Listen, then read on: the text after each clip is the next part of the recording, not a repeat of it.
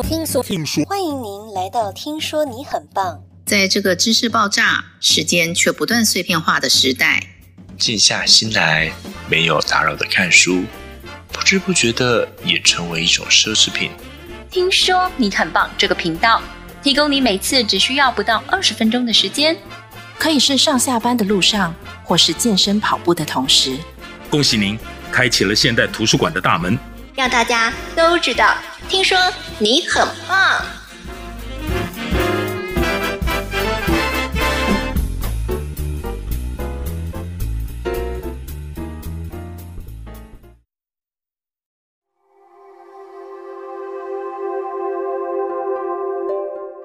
欢迎来到听说你很棒，我是主持人尹宁。这个礼拜我们要带给大家的新观念，会让你发现。哦，难怪你瘦不下来。减肥是现代人最棘手的课题。人民普遍肥胖的美国早已证实，如果你遵循正规的瘦身方法，你减少卡路里的摄取，并搭配规律的运动，如果还是没有办法变瘦，那么你就必须高度怀疑你的身体已经被环境荷尔蒙，也就是所谓的致胖因子，给彻底入侵了。环境荷尔蒙这种致胖因子，看不见、闻不到，甚至让你感觉不到，属于一种慢性且潜伏性的伤害。它干扰我们的内分泌，影响生长、生育、免疫以及神经系统，负面影响极其深远，而且不可逆转。接下来，就让我们今天的说书人，爱读书也爱旅游的小慧。带我们一起来学习正确的瘦身方法。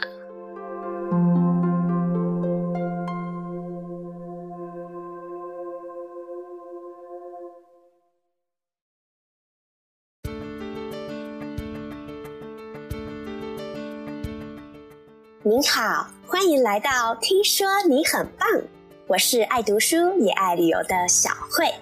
今天要来为您解读的这本书叫做。难怪你瘦不下来。作者是日本东京的内科医生贺来林华。他身为一名内科医生，清楚地告诉读者一个真相：让人发胖的原因不纯粹只是吃太多或缺乏运动而已。我们平时经常在无意识的情况下，让环境诱胖因子，又称环境荷尔蒙。进入我们的身体，造成了肥胖体质，这才是现代人瘦不下来的主要原因。天哪，原来纸杯装的热咖啡、看不见的电磁波、宝特瓶装的油、抛弃式的搅拌棒、果糖、奶精，都是让我们发胖的危险物品。该怎么办呢？作者告诉我们，断绝环境荷尔蒙毒物。提高肠道、头脑的解读能力，从此正确瘦身是我们可以努力的方向。第一，首先来了解哪些是让我们胖得不明不白的有致胖因子的食品跟日用品。第一个最让小慧惊讶的是纸杯装的热咖啡，原来为了让纸防水。会涂有一层防水的塑胶 PE 聚乙烯。另外，曾经有验到纸杯有双酚 A，然而不管是聚乙烯或双酚 A，都对健康不好。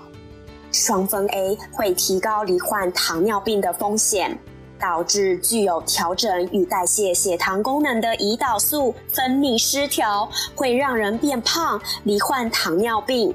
双酚 A 也会影响卵巢功能，提高罹患不孕症风险、生理期不顺、多囊性卵巢症候群的风险。纸杯上面的塑胶盖也要当心，盖子上面会标示 PS 字样，PS 是聚苯乙烯的缩写，也是一种致胖因子。另外，奶精和抛弃式搅拌棒也是一大问题。事实上，奶精根本就不是乳制品，奶精是把不易氧化的油脂弄成混浊状，再添加有奶油香气的化学产物，而且奶精的容器是塑胶，如此这般，当然会造成致胖因子溶出。另外，搅拌棒有分两种，木质的还有塑胶的，但两个都不及格。有人可能认为木质搅拌棒比较安全，但事实上它添加了防腐剂、亚硫酸盐、漂白剂。虽然这些东西被认定是致胖因子的证据不足，但可以确定都是有害身体的物质，所以尽量不要使用抛弃式产品。很可怕的是，在现在社会，塑胶已经成为生活必需品。但是，塑胶制品真的很危险。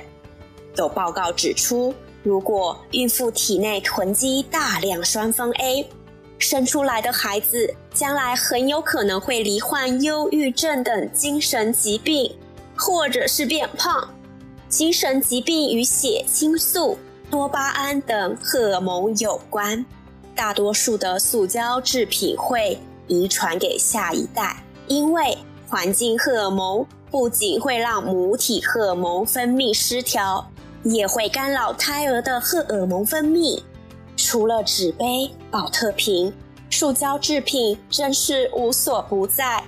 各种器皿、奶瓶、奶嘴、吸管、塑胶袋、保鲜盒、塑胶保鲜膜、牙齿填充物、罐头涂层、游泳圈、橡皮球、气球、卫生纸、粘着剂、建材、ATM 的感热硬纸，全部都是塑胶材质的制品。塑胶是化学合成树脂的总称，原料有千百万种。如果仔细分辨，塑胶毒性的呈现方式及强度，彼此之间会有些许差异。但就算毒性有差异，可以肯定的是，世界上没有安全的塑胶制品。在制造塑胶制品时，经常会使用塑化剂、邻苯二甲酸酯类，而它们也都是致胖因子。在众多危险的塑胶制品中，最该避免的是经由嘴巴进入的塑胶，尤其要小心高油脂的食物与塑胶接触。因为油脂最容易溶解塑胶，渗进食物后，小心塑化剂连同食物一起进入身体。让我们总结一下远离致胖因子塑胶的聪明秘诀：一、不要使用纸杯；二、不使用塑胶保鲜盒，改用不锈钢制、珐琅制、陶瓷制的替代品；三、尽量不用保鲜膜。也尽量不食用微波食品。四、超市的塑胶盛盘，一回到家马上移装。五、少用厨房餐巾纸，因为再生纸制造过程可能有双酚 A 污染。六、少用宝特瓶。七、少用铝罐，因为铝罐内部涂装剂是双酚 A。尤其是高油脂的鮪鱼罐头、油渍沙丁鱼罐头、调理油等，请选择玻璃装。八、避免氟塑涂层，铁氟龙加工锅、不粘锅等要避免，请选择铁锅、不锈钢锅、珐琅锅、陶瓷锅。九、避免塑胶制刮勺、饭匙，可选择蜜蜡涂层的木质产品。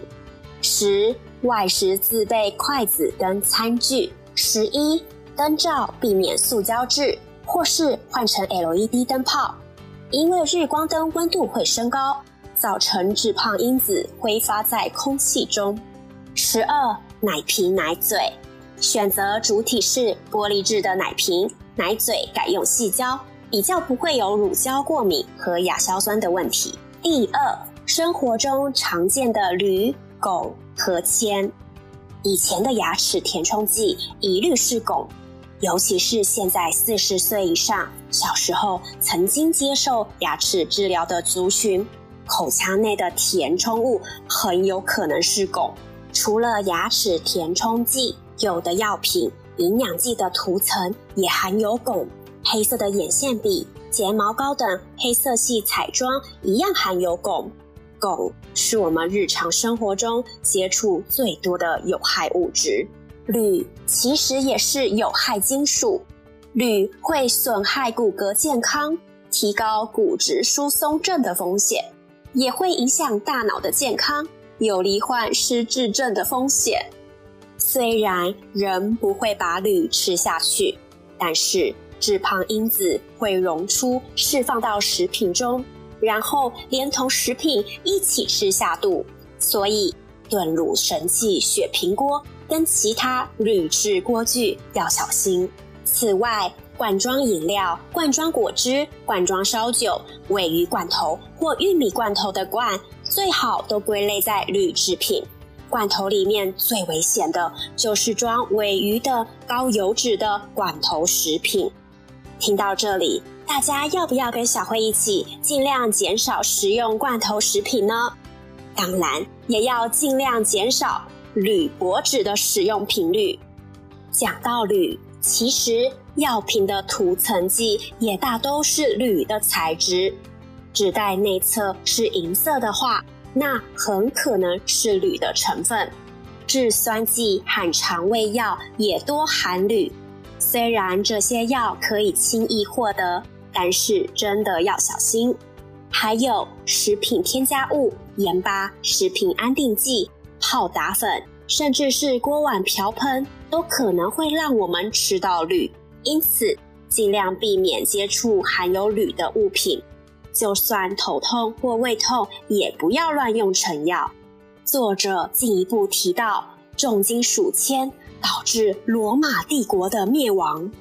罗马帝国时代，葡萄酒桶的内侧的涂层原料是铅，铅会溶解出来，让葡萄酒的口感更甘甜。据说罗马人很喜欢这样的口感。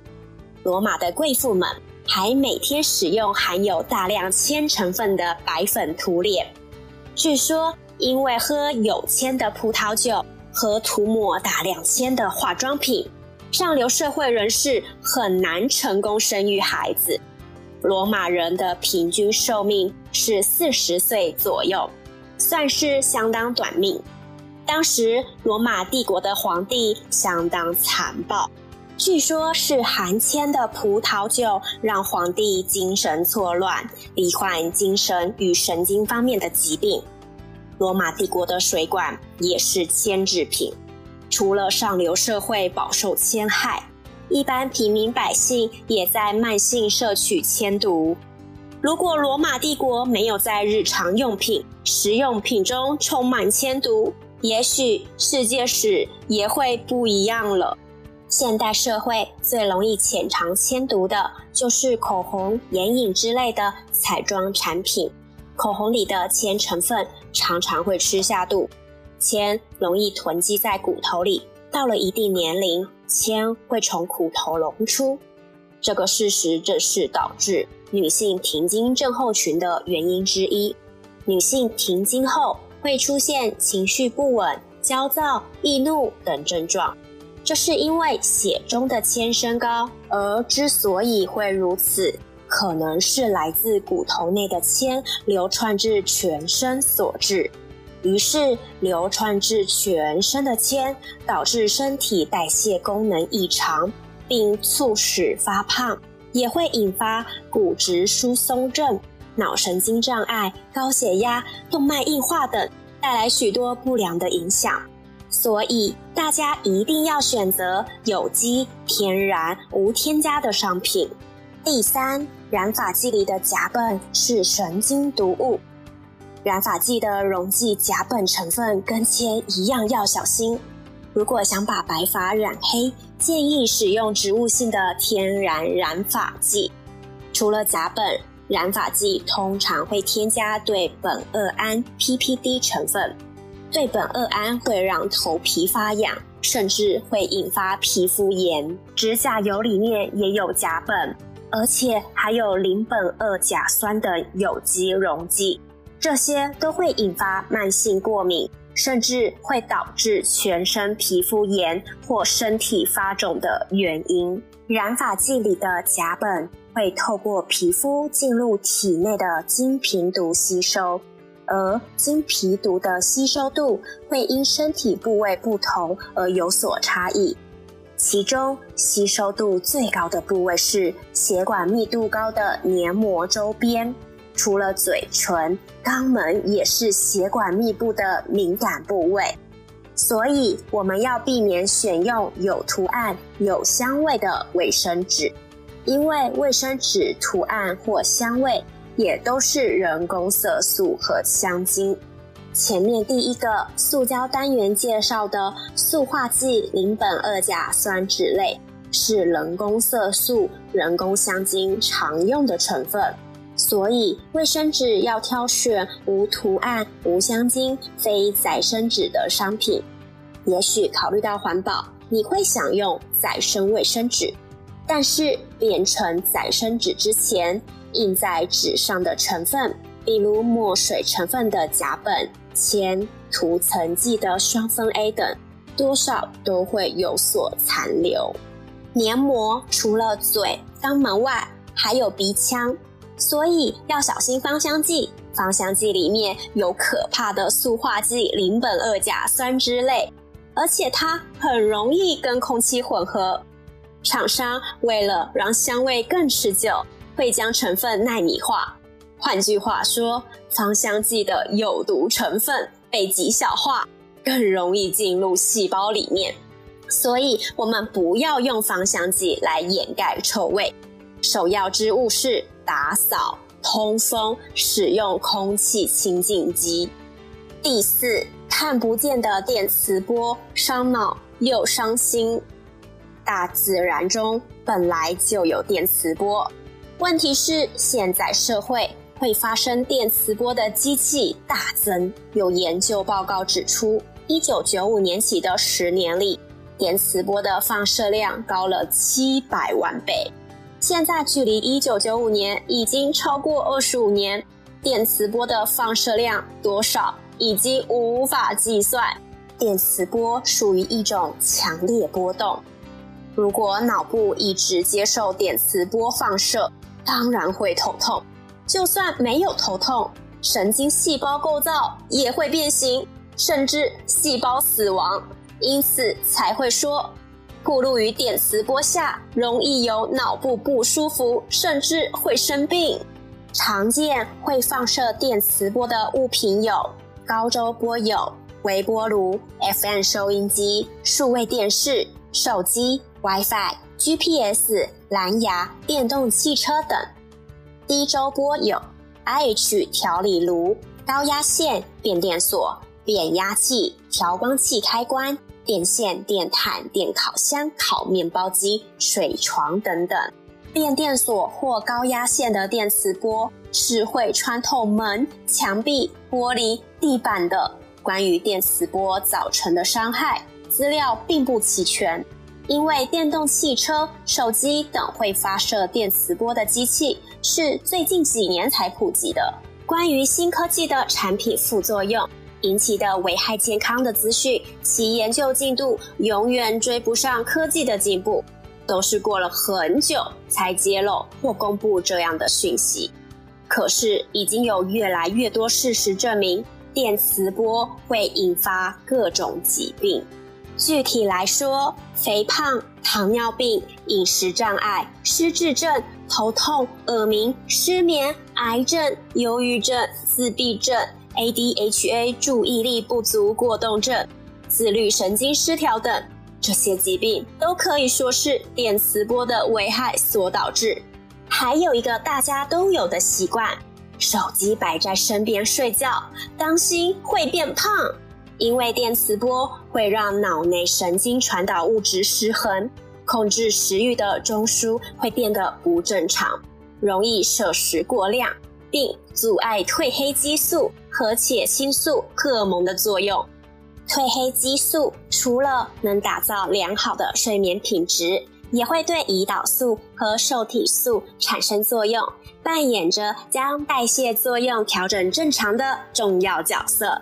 有抗忧郁、抗焦虑、抗不安、抗老化的效果。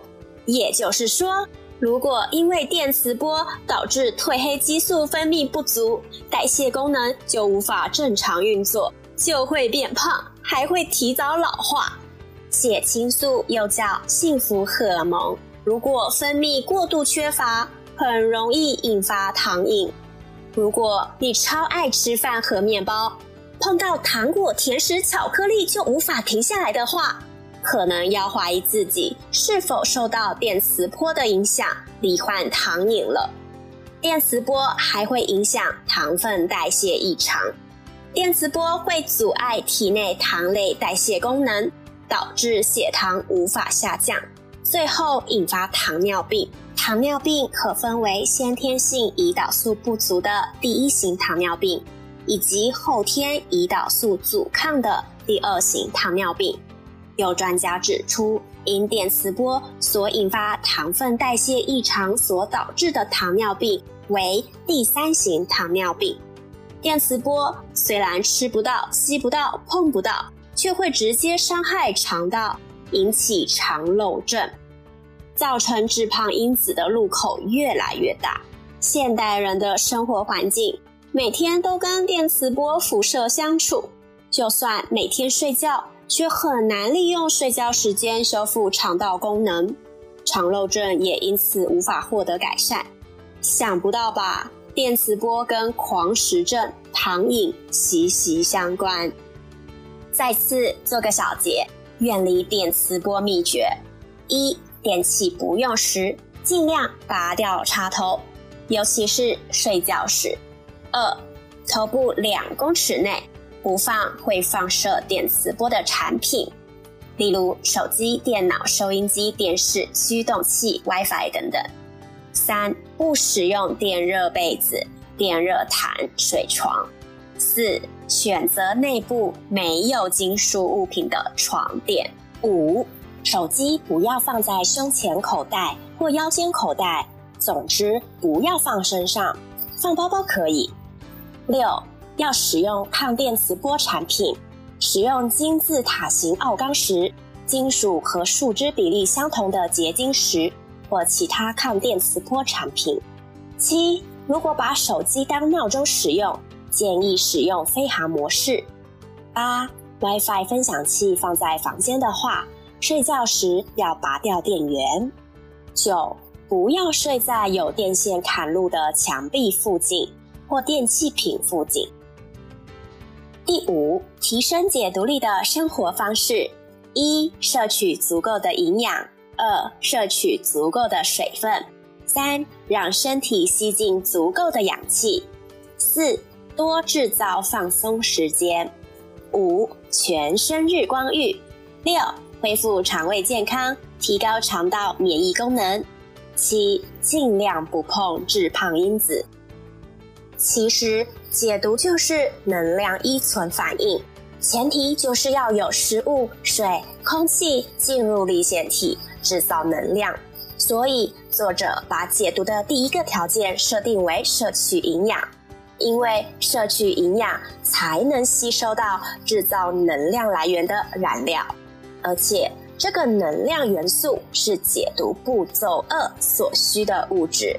这时候，肠道扮演重要的角色，所以平日守护肠道健康非常重要，请大家务必要遵守，不要让致胖因子进入体内，不要暴饮暴食，拥有优质的睡眠等原则。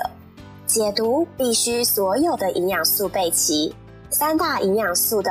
碳水化合物、蛋白质、脂肪分别被转化为单糖、氨基酸、脂肪酸和甘油等营养素。这些营养素会在粒线体被代谢，转换为能量。总之，身体不舒服必定有原因，通常原因就在于平时摄取的食物与周遭环境。请养成找出身体不适原因的习惯。毒物无所不在，与其对所处环境悲观，不如积极面对。从今天开始实践排毒生活。最后是小慧对这本书的心得：时代不断地在进步，科技不停地在创新，但是现代人也确实比以前有更多不同的疾病，也许就是现在才有的习惯或选择所造成的。当我们只求方便快速，把手机放在床头睡觉，而轻易受到电磁波的危害，或吃进超商的塑胶和微波食品，或外带热食装在塑胶袋，毒物都会慢慢腐蚀我们的健康。最可怕的是，有些人是不知道这些潜在危害，无意识地选择有害的生活方式。看完这本书，小慧会更谨慎选择日常用品，化妆品也选择天然无添加的产品，选择装潢设计时也会更考虑成分。我相信习惯是可以改变的，好的选择意识是可以慢慢培养的。让我们杜绝环境荷尔蒙毒物，都活得更健康，提升解毒力，大家都顺利正确瘦身。恭喜你读完了，难怪你瘦不下来这本书。我是爱读书也爱旅游的小慧，请支持我为您付出的努力与诚意，花一秒钟点赞并订阅这个频道，然后将我的解读转贴给您的朋友，让大家都知道。听说你很棒。